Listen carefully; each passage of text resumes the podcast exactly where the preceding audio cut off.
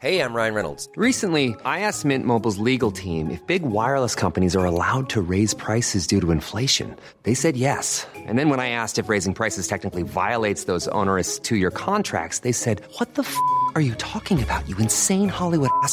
So to recap, we're cutting the price of Mint Unlimited from $30 a month to just $15 a month. Give it a try at mintmobile.com slash switch. $45 up front for three months plus taxes and fees. Promo rate for new customers for limited time. Unlimited more than 40 gigabytes per month. Slows. Full terms at mintmobile.com.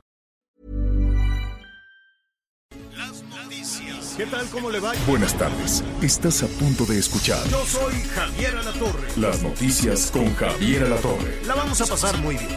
Comenzamos. Ojalá que te enamores con todas tus fuerzas como yo de ti. Que también sufras, que llores, que el karma se encargue de hacerte infeliz. Ojalá que te enamores, que entregues el alma y se burlen de ti. Que pagues una por una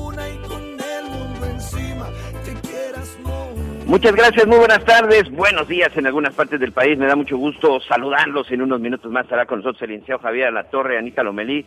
Su servidor Miguel Aquino le da la bienvenida y sobre todo le deseo que tenga un excelente viernes. Prácticamente estamos a nada ya de empezar el fin de semana. Por eso, pues hoy se pusieron romanticones en la producción. Ojalá que te enamores la arrolladora banda de limón de René Camacho. Ahí está sin duda otra de las grandes, grandes bandas representantes de, pues ahora como le dicen, de la música regional mexicana. Muchas gracias, qué bueno que está con nosotros este viernes, viernes 16 de abril, con mucha, mucha información. Hoy sin duda fue eh, un tema muy interesante el que se dio en la conferencia matutina del presidente Andrés Manuel López Obrador. Un tema que pues en este momento sin duda pues está pues en la mesa de discusión, está en las redes sociales y sobre todo empiezan las grandes preguntas. Se habla ya de un regreso a clases. Como usted bien sabe, este vier, este lunes, perdón, bueno, pues ya iniciarán clases en, en los esta- en el estado de Campeche, que es el primero y el que desde hace mucho tiempo pues ha estado ya con esa expectativa del regreso a clases. Pero el día de hoy, pues ahí acompañada de el subsecretario Hugo López Gatel, acompañada también, bueno, por supuesto, del presidente, del propio secretario de Salud, pues la secretaria de Educación, Delfina Gómez, pues daba ahí algunos detalles de cómo sería este regreso a clases, pero lo más importante, ya también hay un calendario para empezar a vacunar a todos los profesores. Un calendario que evidentemente, bueno, pues esto eh, pues tendrá la expectativa a todos los maestros, a todos los docentes. El próximo martes 20 de abril, precisamente es cuando inicia esta vacunación y concluye, si no me equivoco, hasta el mes de mayo. Lo van a ir haciendo estado por estado, depende el semáforo de cada uno de los estados, empiezan el 20 de abril y concluyen a finales del mes del mes de mayo. Sin duda es una muy buena noticia. Lo que sí no sabemos es si tenemos las vacunas suficientes para que se apliquen. En ese, pues en ese intermedio prácticamente se deben de estar aplicando las dos dosis. Hay, una vacuna como usted bien sabe, bueno, pues debe de tarda de seis a ocho semanas la segunda aplicación, otra solo de tres semanas, y sin duda eso es lo más importante.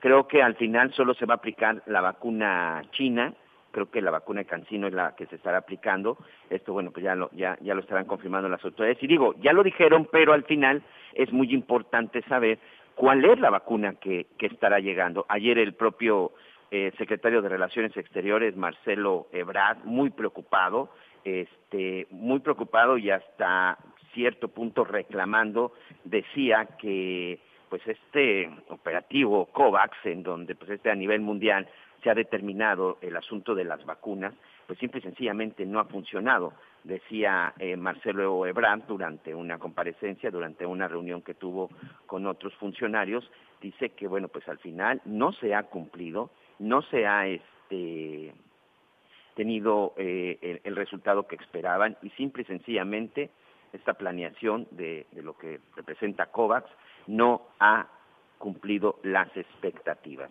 y que incluso, bueno, pues a nivel global han fallado mucho. Hasta el momento no se tiene eh, pues todas las vacunas que ellos habían eh, prometido y que solo el 5% de, de la gente ha garanti- garantizado el acceso a las vacunas. Esto fue durante la reunión de ministras y ministros de Relaciones Exteriores de la cumbre iberoamericana. Entonces, sin duda es una buena noticia el asunto de la vacuna a los profesores, a los docentes, pero pues ahorita la preocupación y bueno, lo que tendrá que hacer la autoridad para trabajarlo de manera inmediata es saber de dónde van a salir esas vacunas y sobre todo garantizar que estén en el momento necesario. Bueno, pues el día de hoy tenemos eh, algunas cosas interesantes. Vamos a estar platicando acerca de esta pues de esta ley que a, la reforma, eh, sobre todo en las cuestiones del Poder Judicial que se aprobó ayer en el Senado de la República, algunos senadores pues han eh, pues demandado, han, levantado la voz, dicen que se les dio un albazo, esto significa que de última hora,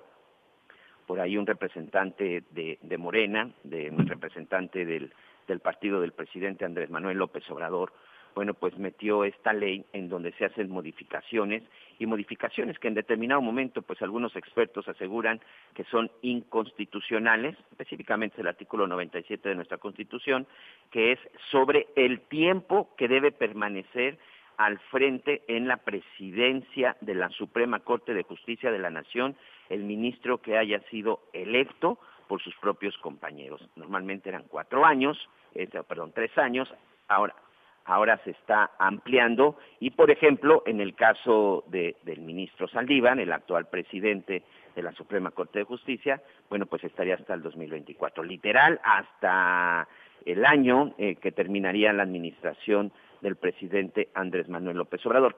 Que atención, eh, no solamente estaría ampliando eh, el cargo o estaría ampliando el término como presidente de la Corte, también para algunos de los consejeros de eh, miembros magistrados del Consejo de la Judicatura, en donde, por cierto, ahí está de los recién que, fueron nombrados por el presidente López Obrador, el maestro Bernardo Batis, este procurador que, que estuvo en la Ciudad de México precisamente en la administración de López Obrador como jefe de gobierno y también, bueno, pues la, la magistrada Loreto Ortiz. El hecho es que ha causado mucha polémica y sobre todo, pues mucha gente pues ha estado diciendo que se trata pues ahí de un movimiento judicial que tendrá otras intenciones, pero ya estaremos platicando al respecto. ¿Ya está por ahí, licenciado La Torre?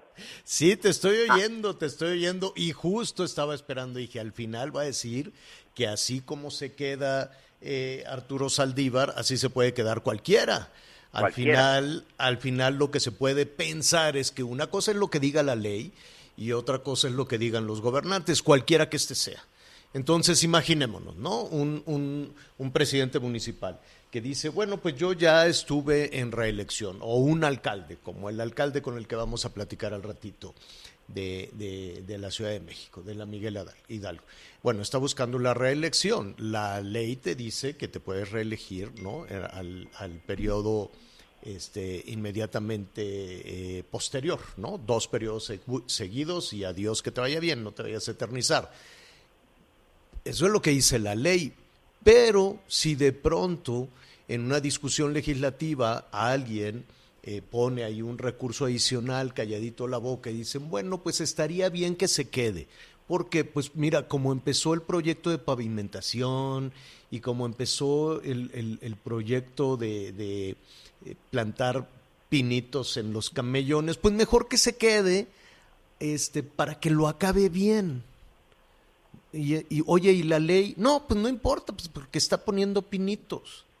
Entonces, así de simple, ¿no? Así de simple puede ser esto. Vamos a platicar con algunos expertos, desde luego, de qué es lo que está sucediendo, qué consecuencias puede tener el ajustar la ley a como mejor convenga.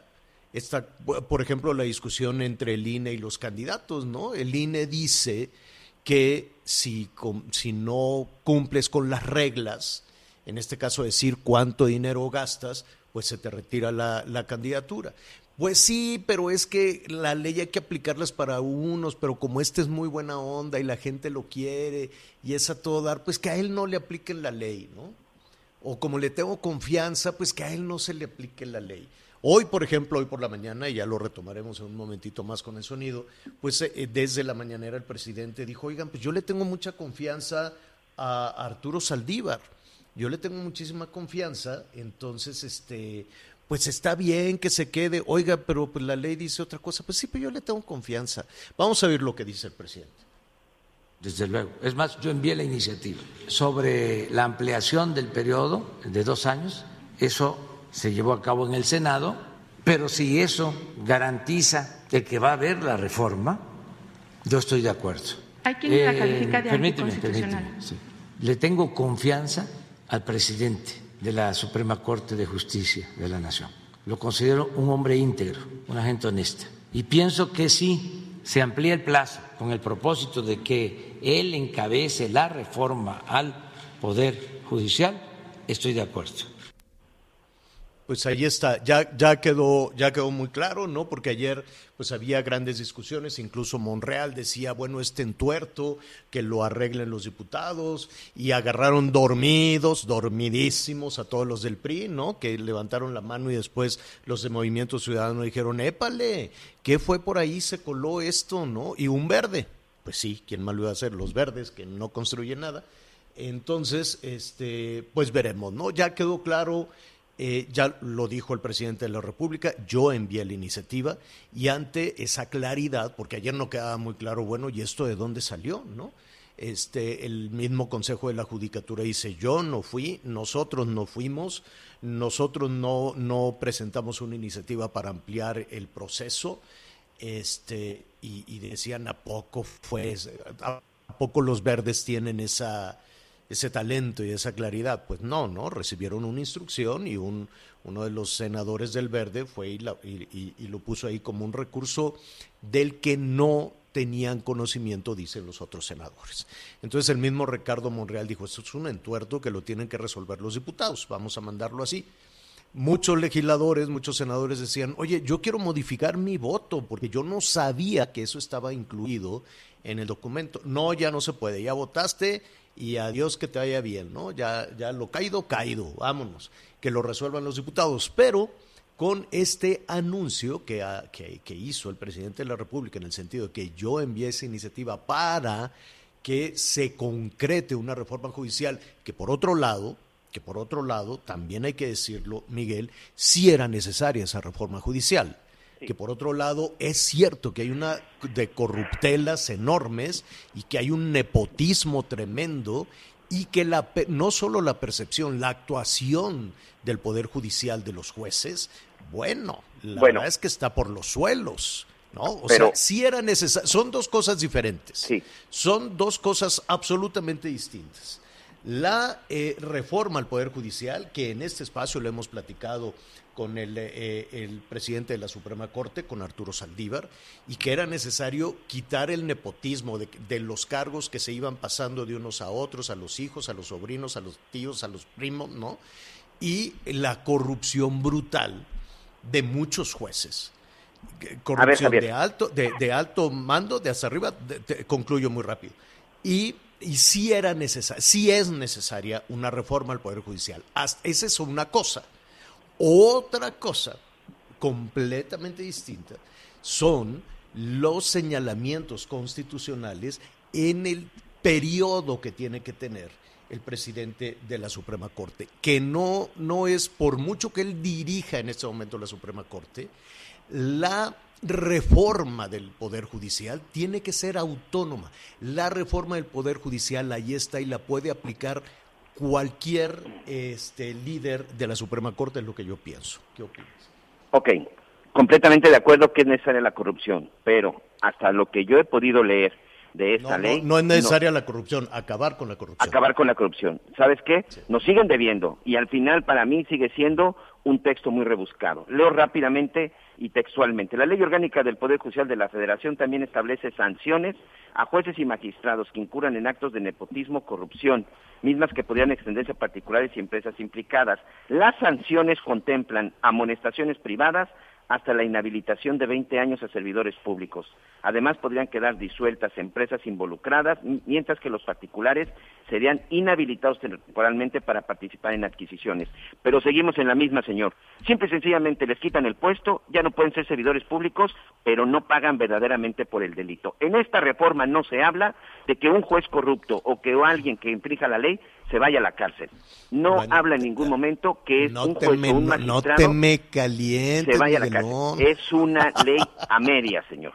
los inhabilitan. Sí, ya se robaron 20 mil millones de pesos, ya se robaron 50 millones de pesos. Y simplemente ya no pueden ejercer ningún cargo público, pero no castigan realmente y los meten a la cárcel. Miguelón, vamos despacio porque nos vamos a confundir en el camino. Son, son muchas cosas y por eso vamos a invitar especialistas. Uno, para poner sobre la mesa la reforma al poder este, judicial, qué alcances tiene y qué es lo que lo motiva. Y aquí hemos hablado con el, con el, este, con el ministro Saldívar y volveremos a hablar con él para eso. Otra situación es lo que sucedió ayer en el Senado. Porque si nos vamos con lo que le falta a la reforma, con lo que pasó en el Senado, este, nos vamos, nos vamos a meter en un, en un berenjenal. ¿Qué te parece? Oye, Miguelón, no me dejaste saludar. ¿No? No me dejaste saludar, andas calientito. Saludamos a Anita Lomelí, que anda ya rumbo a Campeche, a ver si nos podemos enlazar al ratito con ella. Este, tenemos un fin de semana calientito con muchísima información en desarrollo también, con el tema de las vacunas, el tema de los maestros, el tema de las elecciones. Hay mucho tema para compartir con usted. Vamos eh, precisamente a iniciar también la parte que tiene que ver. Vamos, vamos a ver qué ¿Qué están pensando? ¿Quiénes son todos aquellos, como ya lo hemos hecho desde hace varias semanas, que hemos eh, conversado aquí con candidatos a los gobiernos de diferentes estados? Hemos eh, platicado con candidatos de Nayarit, de Nuevo León, de Querétaro y vamos ahora a ponerle también atención a algunas de las alcaldías de la Ciudad de México. Ruta 2021, la ruta hacia las elecciones presenta. Bueno, no, no es eh, eh, algo únicamente de, nuestro país, únicamente de México. Los procesos electorales son rudos. Entrar a la arena, a la arena electoral es, eh, es complejo. Lo vimos en Estados Unidos. Bueno, ahí hasta los rusos se convirtieron en jugadores en la elección presidencial. Son elecciones complejas, este, con acusaciones severas y ya después eh, van restaurando las heridas, ¿no? Siempre quedan heridas, heridas fuertes. En este caso, después de la elección presidencial, no, no hubo oportunidad de cerrar las heridas. Allá en los Estados Unidos, Trump dijo, pues adiós, que te vaya bien, y yo voy a hacer mi nuevo partido, y no, no, no, no quiso sumarse a eso que sucedía en, la política de los Estados Unidos, porque hubo nuevos jugadores y hubo nuevas formas también de ponerlo sobre la arena, tanto que ayer el presidente Biden expulsó a 10 diplomáticos rusos porque, entre otras cosas, metieron la mano y trataron de orientar eh, la elección. Entonces, que sea rudo no es privativo no es privativo de, de, nuestro, de nuestro país. Vamos a ver cómo están las cosas en la Ciudad de México, una de las eh, alcaldías que, significa muchísimo para la Ciudad de México por, eh, por muchísimos temas, ¿no? Por cuestiones, eh, por cuestiones eh, económicas, por el peso que puede tener también para la vida de no solo económica, también social de la Ciudad de México, es la, es la alcaldía Miguel Hidalgo. Y Víctor Hugo Romo, es de nueva cuenta candidato y decimos de nueva cuenta porque estás buscando un siguiente periodo y me da muchísimo gusto saludarte. Víctor, ¿cómo estás? Javier, a la torre, un gustazo saludarte, escucharte. Siempre estoy al pendiente de tu programa. Gracias, gracias. Y pues qué bueno que nos estás dando la oportunidad de, de dar nuestras ideas, de dar nuestros puntos de vista.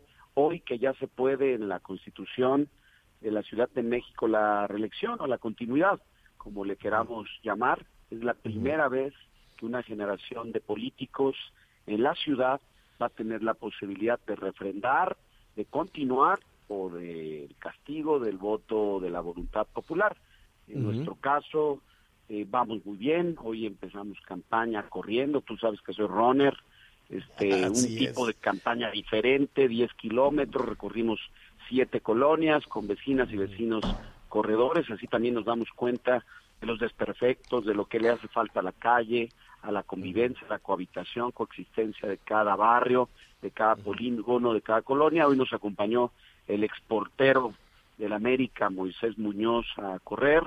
Este nos aguantó todo el recorrido, lo quiero decir, el buen atleta. Y pues bueno, muy contento. Pero, Víctor, es que tú tienes, es que tú tienes ahí un, un, un récord muy bueno como corredor.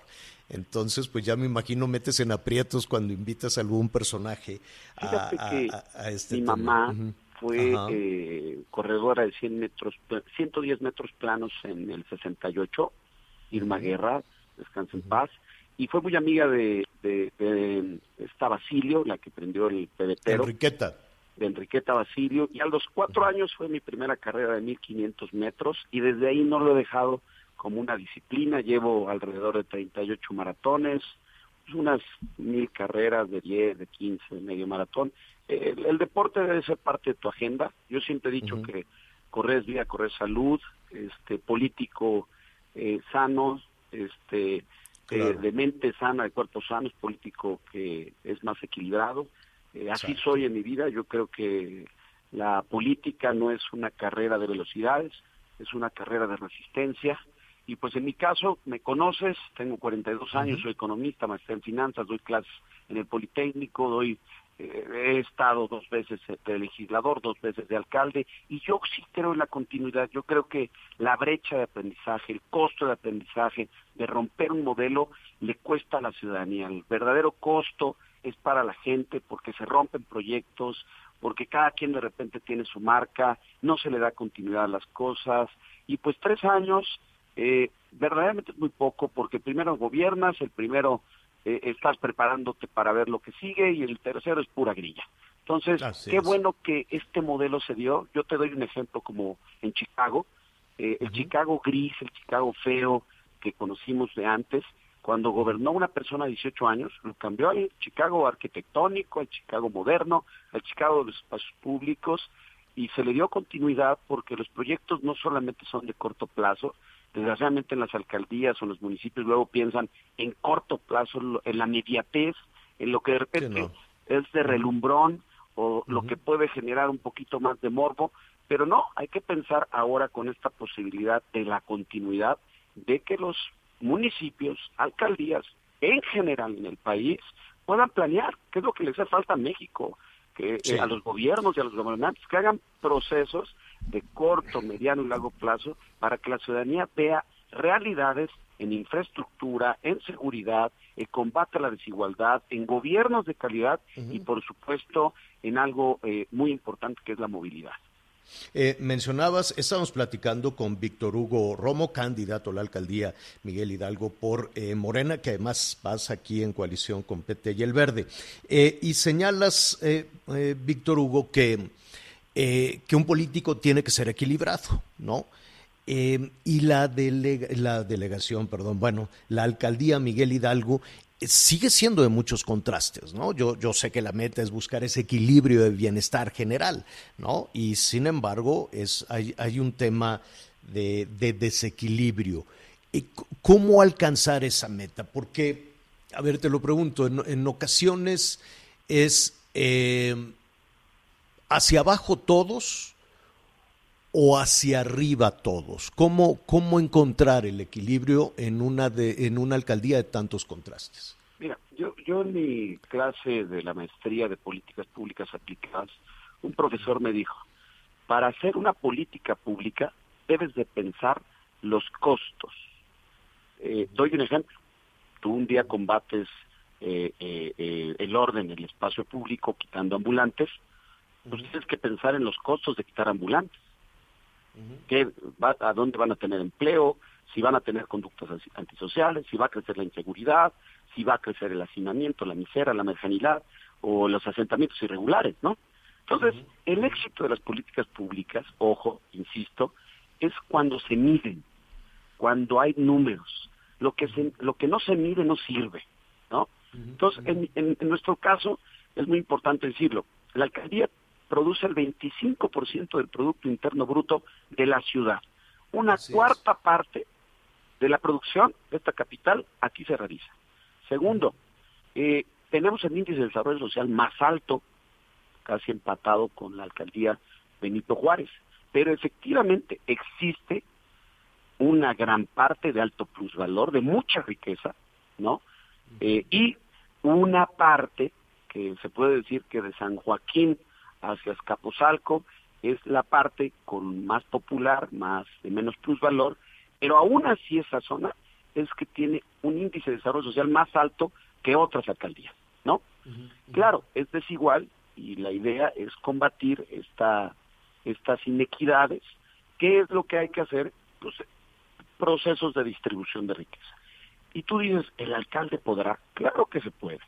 Eh, nada más y nada menos tengo en puerta la firma de un programa que se llama Vivi Trabaja en tu alcaldía, en donde generas incentivos fiscales a las empresas cuando te dan el 60% de tu planta laboral, ¿sí?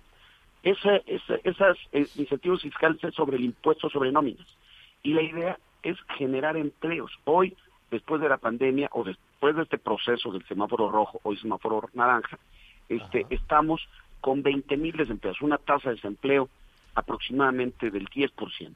Hacia allá, hacia allá iba, con ese, con ese 25% importantísimo que tú estás este, señalando, ¿cómo, con toda esa actividad, qué, qué, qué, ventajas, qué oportunidades tendría aquella persona que quiera eh, generar empleos de alguna manera? o con un negocio o como proveedor de servicios, o como, es, decir, la, cadena eh, económica a, partir de una actividad ya sea comercial o a partir de un negocio, es enorme. ¿Hay alguna ventaja que esté ofreciendo después de la pandemia eh, o estarías pensando en una ventaja si te conviertes en alcalde de la Miguel Hidalgo? Claro. Eh, decirte que en mi programa son cuatro acciones fundamentales. Es las políticas de, disminuir trámites, o sea, quitarle peso a la arquitectura jurídica, la rigidez que tiene, para que la inversión por ejemplo, de casi 100 mil millones de pesos en materia de obras, en materia de nuevos negocios, la conservemos, sea fácil cuidarla, generar una ventanilla única, especial para las inversiones que llegan a esta demarcación. Segundo, lo que tenemos que hacer es políticas de fomento, que tienen que ver con incentivos, que tienen que ver con flexibilizar eh, trámites, sobre todo los nuevos negocios y a los que estaban. O sea, flexibilizar suspensiones y clausuras. Sí, quien se porte mal, diálogo, diálogo, tarjeta amarilla, tarjeta amarilla, pero evitar la tarjeta roja, porque una tarjeta roja hoy significa un cúmulo de empleos que pueden estar afectando a miles de familias. Víctor Hugo, abrir un negocio eh, para algunas personas es un laberinto oscuro. Eh, que además una oportunidad para la corrupción enorme, de personajes que, que, muchas veces están muy lejos de quien está haciendo las propuestas o está tomando las decisiones. a, ver, para ser más claros, de personajes que están muy lejos del alcalde. ¿Cómo, cómo combatir eso? Mira, hoy afortunadamente, Javier, no te dejaré mentir, pero sobrinos tuyos de cuatro o cinco años, hoy ya saben más de tecnología, hoy manejan más el iPad, o el, celular y decirte que hemos evolucionado 10 años en materia tecnológica. Hoy la alcaldía va a proponer, precisamente en unos minutos, la plataforma, el App Trámites y Servicios MH, que implica que ningún vecino vaya ya a la alcaldía, sino sea a la mano de tu celular el trámite ah, y el servicio. Ese es el futuro, ¿eh? Las nuevas aplicaciones, los gobiernos digitales que permitan el acceso a que cualquier persona desde su celular, ya sea un trámite difícil, complejo, una manifestación o lo más simple que sacar una licencia de conducir, se pueda realizar mediante las aplicaciones tecnológicas. Hoy la alcaldía tiene, por ejemplo, chats gobierno. Tenemos casi por cada colonia un chat con todos los funcionarios, casi 150 mil vecinos y vecinas que reportan emergencias, temas de seguridad, gestiones concretas y les damos información oficial. Es el futuro, Javier, lo que dijiste.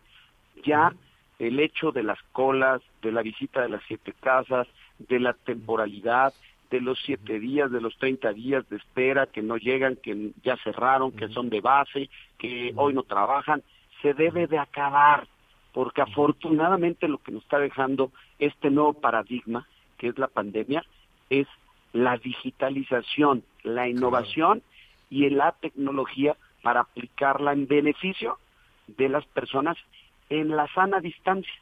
Hoy la sana distancia va a ser la tecnología.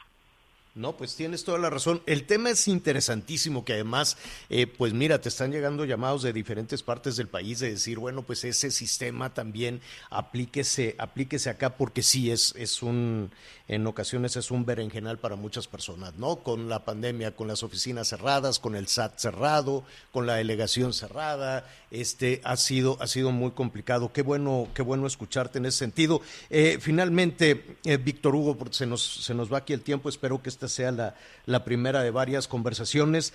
Este, pues ahí están las encuestas, tú vas de puntero, pero va muy cerca de ti también otros, eh, otros candidatos como Mauricio Tabe. ¿Te preocupa? Eh, fíjate que la, la, encuesta que menos me da me da cinco puntos arriba, la que más me da son alrededor de 16. Mitowski, Buendía, este, Parametría, eh, el, Heraldo, el, Heraldo, el, Heraldo, presentó también una donde vas de puntero.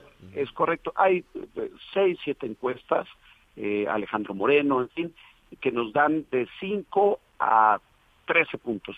Como en todo, mi querido Javier, hay que trabajar, hay que esmerarse, nada es gratis, nada viene del maná del cielo, uno con su esfuerzo y trabajo y por lo menos lo que ha hecho de ejemplo es lo que va a resultar para ganar la voluntad popular. Ese es el éxito de las cosas. Yo soy un hombre muy trabajador, muy positivo, nunca hablaré mal de mi contrincante y la idea es de que sepan que he trabajado bastante, que me voy a dedicar a esto. Soy un Miguel Hidalgólogo y Miguel, Miguel Hidalguense. Aquí nací, aquí vivo y aquí estaré siempre sirviendo esta bonita y querida alcaldía. Pues Víctor Hugo Romo, te agradezco mucho esta conversación. Esperemos continuar con, con el tema porque sí, mira, realmente se tocó uno de los puntos muy, muy sensibles. Si queremos una reactivación económica, pues habrá que quitarle, ¿no? Quitar, como, como dice el presidente, acabar con, con, con ese flagelo de la corrupción, ¿no? Y en ocasiones la tramitología, pues es una oportunidad. Te, recomiendo un libro eh, de Max Weber, este, que analiza las pandemias los ciclos económicos, se lo recomiendo también a tu público. Ahí viene perfectamente el ABC, hace, él murió en 1930, ¿sabes? hace 250 años.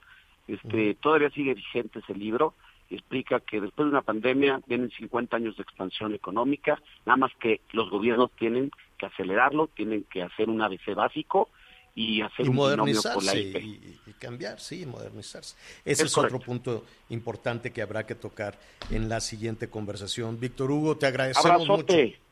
Gracias. Abrazote, eres un tipazo, Javier. Bye, bye. Gracias, gracias. Otro abrazo para ti. Hacemos una pausa, volvemos. Ruta 2021, la ruta hacia las elecciones presentó. Sigue con nosotros. Volvemos con más noticias. Antes que los demás.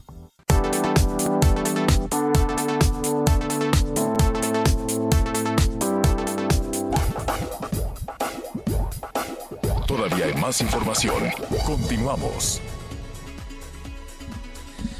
Pues mire, qué, discusión eh, se ha desatado en, en diferentes espacios desde ayer desde ayer por la tarde-noche a través de las redes sociales fue muy intensa respecto a la reforma del Poder Judicial, respecto también a la decisión de que se mantenga en el cargo eh, o que se amplíe la presidencia de Arturo Saldívar como titular de la Suprema Corte de Justicia de la Nación. Ha sido una discusión este, muy grande con diferentes temas.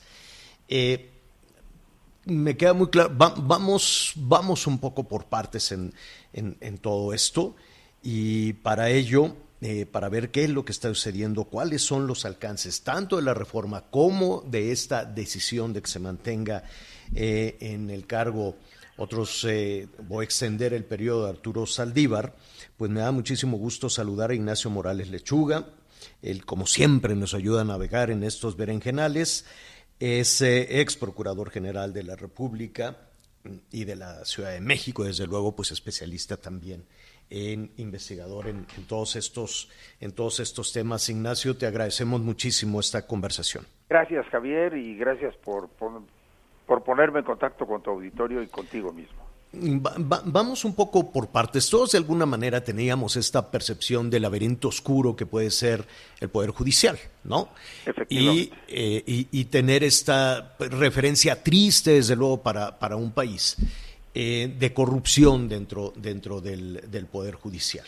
En ese sentido, aquí, pues también hablamos en su momento con eh, Arturo Saldívar, él nos hablaba de los alcances, ¿no? Básicamente, para ponerlo en, palabras simples y llanas, acabar con el nepotismo, es decir, con esta sucesión de cargos a parientes, amigos y demás, y la corrupción brutal cada vez que alguien se acerca a la puerta de la justicia.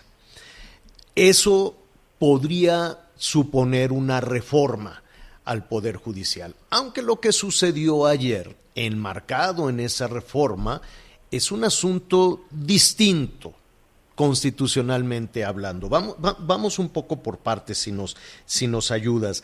Los alcances de la reforma al Poder Judicial. Con mucho gusto. Bueno, yo creo que en primer lugar, la, el texto constitucional es muy claro. El artículo 97 prohíbe la reelección. En segundo lugar, no se está en este momento reeligiendo al, presidente de la Corte. Se está planteando transitoriamente una prórroga de mandato, pero esto, a la vista de la casi totalidad de los abogados, es una manera elusiva de violar el sentido de la Constitución. Cuando se habla de que no debe haber reelección, lo que la Constitución está prohibiendo es la permanencia en un cargo más allá del plazo establecido para ese cargo. Si se busca un subterfugio como la prórroga de mandato, evidentemente se está violando ese tope. Eh, eh, la Corte está haciendo en este momento con la anuencia del Senado lo mismo que intentó hacer Jaime Bonilla en Baja California y que la Corte, por supuesto, desautorizó. Entonces, yo, yo creo que en ese sentido el espíritu de esta reforma es claramente negativo a los propósitos de la Constitución. Los demás aspectos que son en algunos casos restrictivos, prohibitivos, eh, que mejoran la condición de supervisión, que van contra la corrupción, bueno, yo creo que eso estará por verse si la aplicación corresponde a estos propósitos pero en este momento lo que llama la atención de la opinión pública es esta prórroga. Y es una prórroga que curiosamente eh, va en consonancia con el sexenio y que de alguna manera politiza totalmente a la Corte porque la ata a la duración, a la duración de este sexenio.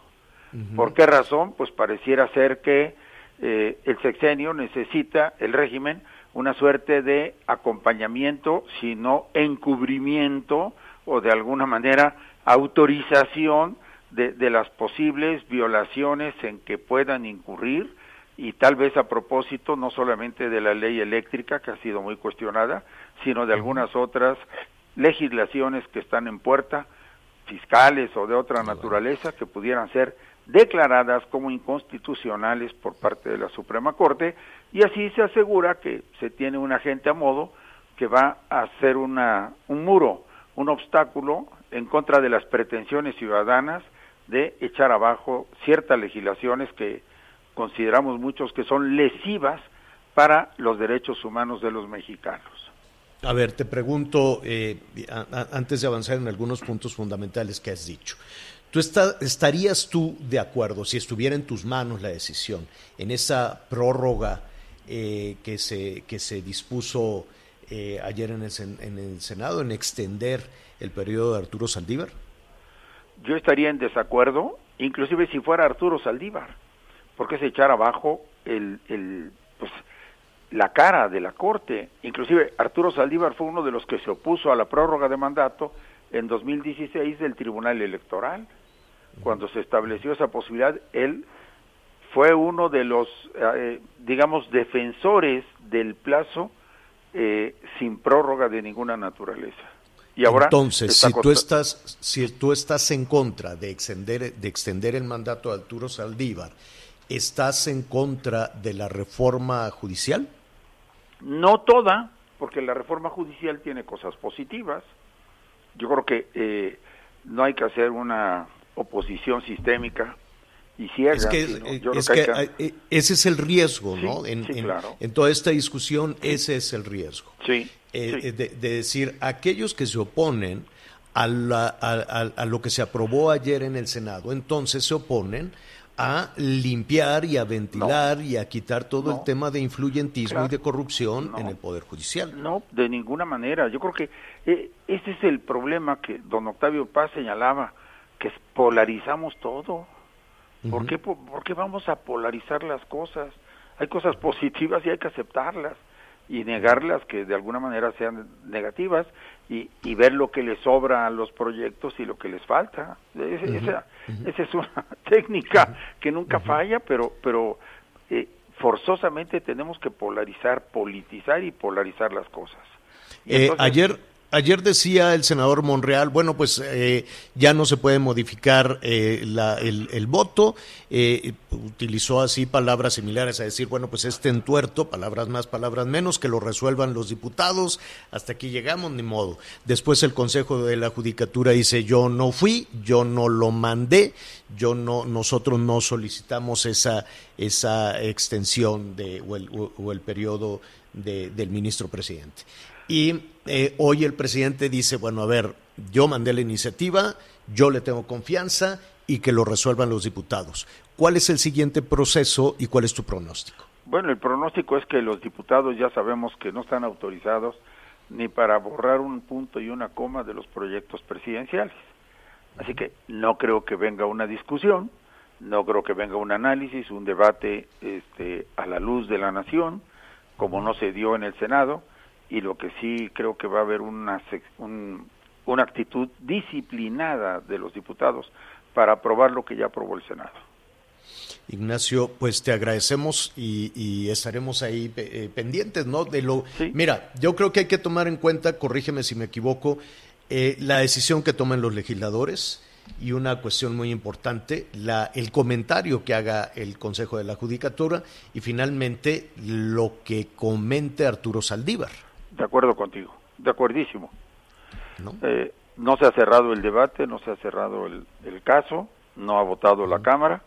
Ojalá, bueno, pues todavía tenga una respiración esta herida antes de que ocurra y siga polarizando al país que en nada conviene una polarización como la que estamos atravesando y menos en época preelectoral y menos con más de 60 homicidios ya en el camino de estas elecciones.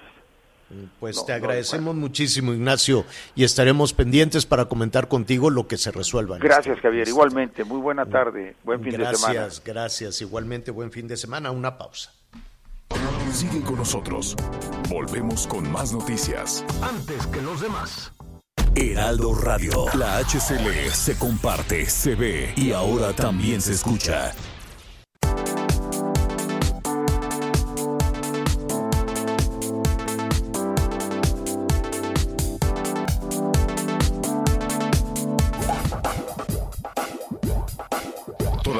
Información. Continuamos. Oiga, el próximo lunes se va a iniciar una de las actividades, créame, de, de, mayor apoyo a la, a, la gente vulnerable, a la gente necesitada de mayor altruismo, y me refiero ya a toda una tradición en ese, en ese sentido, que es eh, el, eh, el, el, eh, bazar eh, que organiza la em, Asociación Gilberto. Gilberto, se llama así Gilberto a propósito de un huracán que fue devastador. Pero ahora, ¿cómo le vamos a hacer en tiempos de campaña para que sea efectivo este bazar? Me da muchísimo gusto saludar a Alejandra Quintana. Ella es presidenta nacional de esta asociación, Asociación Gilberto. ¿Cómo estás, Alejandra? Buenas tardes. Buenas tardes, Javier. Antes que nada, pues muchísimas gracias a ti y al grupo Audiorama Comunicaciones y Heraldo Radio por este espacio tan importante para difundir nuestro bazar, que como sabrás, pues por la pandemia lo hemos hecho ya on- online. Eh, ¿Cómo, cómo le hacemos? ¿Cómo, cómo podemos eh, saber, ¿no? O participar o apoyar en este bazar. Mira, eh, es muy fácil. eh, tenemos una plataforma digi- digital muy muy amigable que se llama bazargilberto.org.mx. Eh, ya ya puedes tú accesar y empezar a comprar desde arte, blancos, accesorios, ropa, joyería, eh, hogar. Y eh, va a haber un cambio de selección de artículos, así que eso lo va a ser pues muy novedoso. Eh, hay 80 proveedores que se han sumado a esta causa y pues para ellos también ha representado un trabajo extra porque eh, puesto de las fotografías eh, tú verás qué página tan tan interesante y tan bonita. Es Bazar bazargilberto.org.mx y les quiero decir que pues eh, a raíz de la pandemia hay mucha más necesidad en nuestro país. Tenemos ya 33 años trabajando, porque hace 33 años fue el, el huracán Gilberto, y siempre hemos sentido ese compromiso con México. Y tenemos prestigio porque se sabe que los fondos todos son aplicados a, a los, nuestros objetivos fundacionales que son la mejora de vivienda y la creación, capacitación de fuentes de trabajo. Oye, hay cosas, este, yo ya, ya, ya, entré por ahí, estoy viendo algunas cuestiones de arte incluso, este, magníficas, hay un Felgueres, este, pues que seguramente estará llamando la atención, pero también hay cosas básicas, sencillas, que tampoco significan un gran desembolso, pero ese gesto puede significar muchísimo para las personas afectadas, sobre todo ahora con este más de un año de pandemia. Sí, y, eh, siempre hemos trabajado, eh, como tú sabes, en conjunto con el em, con las instituciones gubernamentales, con los beneficiarios, porque así empezó la asociación y la sociedad la sociedad civil que somos nosotros. Pues está este, está increíble este este bazar, perdón, perdón que te interrumpa. Eh, hay que ayudar un poquito a las personas porque pueden encontrar, aquí estoy viendo, desde cuestiones para casa, este, cuestiones de ropa, eh, alimentos, hay unos chocolates que se ven deliciosos. ¿Quiénes son, quiénes son todos los, los, proveedores, los Mira, participantes? Estos 80 proveedores fueron seleccionados por nuestro comité de bazar, que está compuesto por seis personas que pertenecen a la asociación pero eh, cuyo mm, trabajo es precisamente organizar el bazar. y la plataforma actual pues está, está preciosa, la verdad. Tiene incluso un signo de abajo, abajo donde dice en qué te podemos ayudar por si necesitas eh, hacer alguna pregunta, siempre siempre habrá alguien que te responda un chat. Claro. Pues está, está increíble, te felicitamos. Eh, aunque formalmente inicia el próximo lunes, ya pueden eh, eh, empezar desde, desde ahora, ¿no? Sí, desde ahora ya pueden ir llenando su carrito. Tenemos meses sin intereses, porque sabemos que pues han sido épocas difíciles y, pero también la Asociación Gilberto está más necesitada que nunca de recursos porque el, el bazar es nuestra principal procuración de fondos para todos nuestros proyectos. Estamos ahora eh, cumpliendo 33 años de trabajo ininterrumpido, como te decía. Tenemos eh, en todas las en prácticamente todos los estados de la República representación de Gilberto de personas muy comprometidas que conocen las necesidades locales, que trabajan muchas de ellas con los gobiernos de los estados. Y bueno, pues eso es lo que le ha dado seriedad y prestigio a la asociación y además al comprar, pues tienes la cosa de que estás ayudando. Y si no quieres comprar, puedes hacer un donativo también, que, siempre será bienvenido.